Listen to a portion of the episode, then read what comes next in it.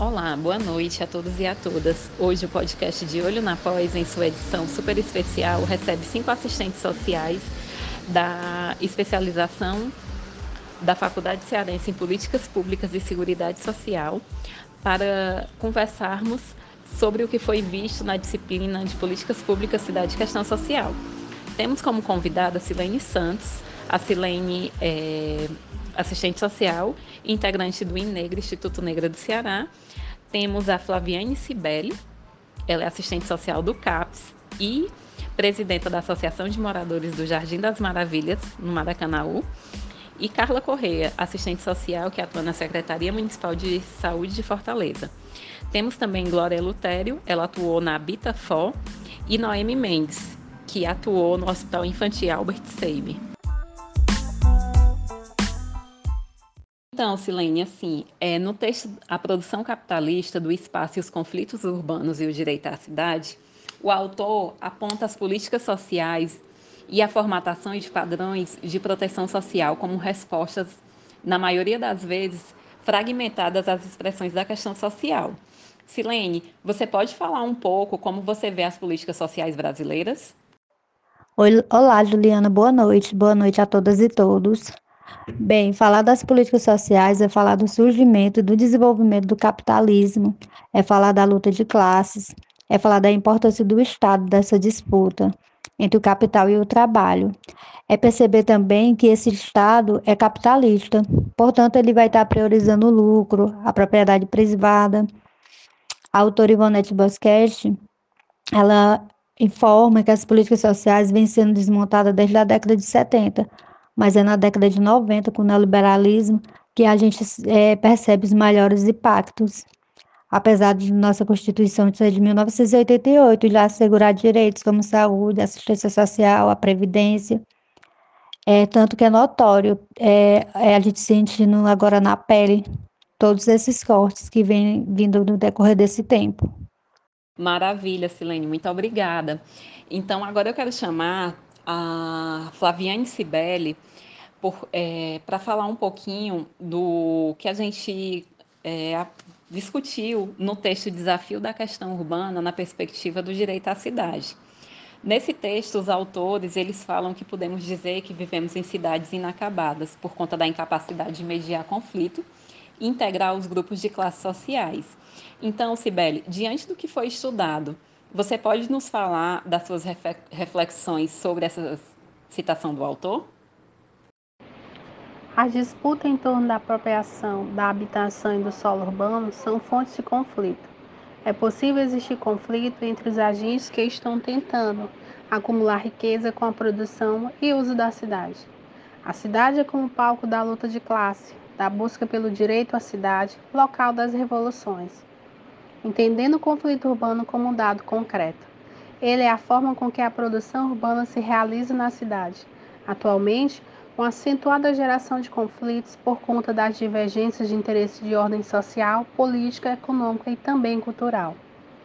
Podemos citar os conflitos socioambientais gerados pela proposta de delimitação física do Parque Estadual do Cocó, em Fortaleza. No contexto, há um favorecimento ao setor imobiliário, tendo em vista as potencialidades do ambiente, em detrimento das comunidades tradicionais, considerando que ambos se utilizam de maneira completamente diferente desses espaços. Muitíssimo obrigada, Flaviane Sibeli. É, o filme Linha de Passe aborda várias expressões da sociedade brasileira, desde o trabalho precarizado ao abandono paterno mas podemos perceber que o filme levantou uma pauta que encontra-se presente nas periferias, que é a força das igrejas fundamentalistas e religiosas. Carla, você pode falar para nós como você enxerga esse fato? Olá, quando se fala em a força da igreja nas periferias, me vem logo à cabeça as eleições passadas para a presidência, de como a força das igrejas neopentecostais, com discurso contrário ao do que o cristianismo prega, fez com que o atual presidente ganhasse as eleições. E isso nos mostra, nos mostra como é grande a força das igrejas, inclusive nas periferias, onde os pastores, com seus projetos sociais, com seus acolhimentos, foram ganhando credibilidade. Gratidão, Carla, por você ter aceitado o convite de participar do nosso podcast. Então, agora eu quero chamar a Glória para a gente também falar de um podcast que foi visto né, na disciplina, que é pela cidade da Raquel Ronick. A Raquel ela fez uma reflexão que fala que moradia não é quatro paredes e teto. Essa reflexão nos leva a problematizar sobre os programas habitacionais que constroem casas populares distantes dos grandes centros urbanos. Glória, diante da sua experiência na habitação, você pode falar um pouco sobre essa realidade? Boa noite a todos e todas. É, respondendo à sua pergunta, gostaria primeiramente de enfatizar que a moradia é um direito fundamental de todo cidadão brasileiro, garantido pela nossa Constituição. Mas para que esse direito seja alcançado, é necessário que haja políticas públicas que beneficiem a população, principalmente as menos favorecidas. Já no Ceará, a questão da moradia ainda é uma problemática muito latente. Em alguns municípios da região metropolitana e na capital, é, durante o governo Lula e Dilma, o programa Minha Casa Minha Vida teve um papel muito importante, a qual entregou muitas casas populares destacando a capital de Fortaleza e o município de Maracanaú. É, só que a maioria das residências entregues nem sempre estão bem localizadas com relação aos grandes centros. Geralmente são bairros afastados, distantes de escolas, postos de saúde, dos empregos, transporte e até mesmo dos seus vínculos familiares. Né? E isso levou muitos beneficiários a desistirem de morar nas suas casas, ou até mesmo chegaram a vendê-las, pois as vendas das casas de habitação popular têm se tornado muito recorrente. E diante de todo esse contexto, né? Então, a casa, ela não é só quatro paredes, vai muito além disso, como diz a autora. É o lugar onde as pessoas tenham condições de se emancipar, de ter uma vida digna e de ter acesso a uma vida social de qualidade. Obrigada, Glória, pela sua contribuição. Então, assim, não podemos deixar de falar do momento atual. É, o momento em que o Brasil passa por uma crise econômica, social e sanitária, com um governo, um governo não, desgoverno totalmente genocida. Então, assim, é, diante de todos esses retrocessos de violência, escassez de direitos, que estamos vivenciando, eu gostaria que vocês me falassem um pouco é, sobre isso, sobre essa atual conjuntura. Eu me chamo Noemi e vamos refletir um pouco sobre a nossa conjuntura brasileira atual. Né? Estamos vendo e sentindo na pele, no nosso dia a dia, depois que o governo foi assumido, que tiveram vários cortes. Vou falar dois das políticas públicas que sofreu bastante com isso. Primeiramente a saúde, né, que é o SUS, teve corte de gastos, e a educação, que também teve corte de gasto de tetos, né? E o governo atual é mais fácil para ele as pessoas estar armada, que é mais importante do que a educação, o armamento, né?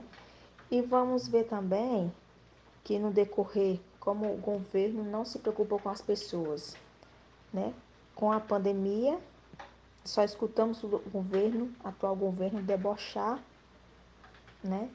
Da, da problematização da doença, do vírus, né? E importante ele era mais importante ele se preocupar com a população vacinada, né, para gerar economia do que a população está armada, né? Então, nós precisamos ser fortes para, tu, para, para tudo que está acontecendo, né? Ter fé, acreditar que essa vacina vai chegar para todos e que dias melhores virão. Obrigada. Bem, companheiras, o que pensar, né? Desse atual momento brasileiro onde a gente passa do, de mais de 420 mil mortos pela Covid-19.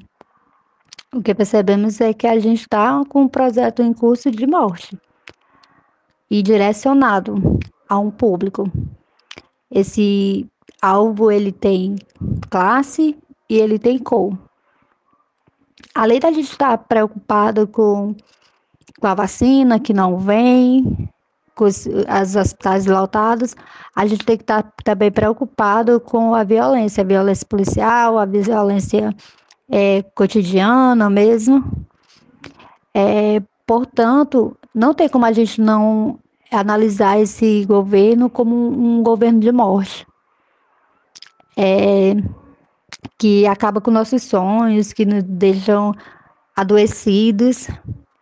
Mas é momento de resistir, é momento de refletir e resistir. E a resistência ela só acontece juntos.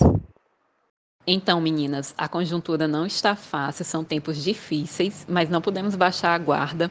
O que podemos fazer é transformar toda essa indignação desse governo em mobilização e lutar pelo um novo projeto de sociedade. Eu quero agradecer demais a presença de vocês nessa noite.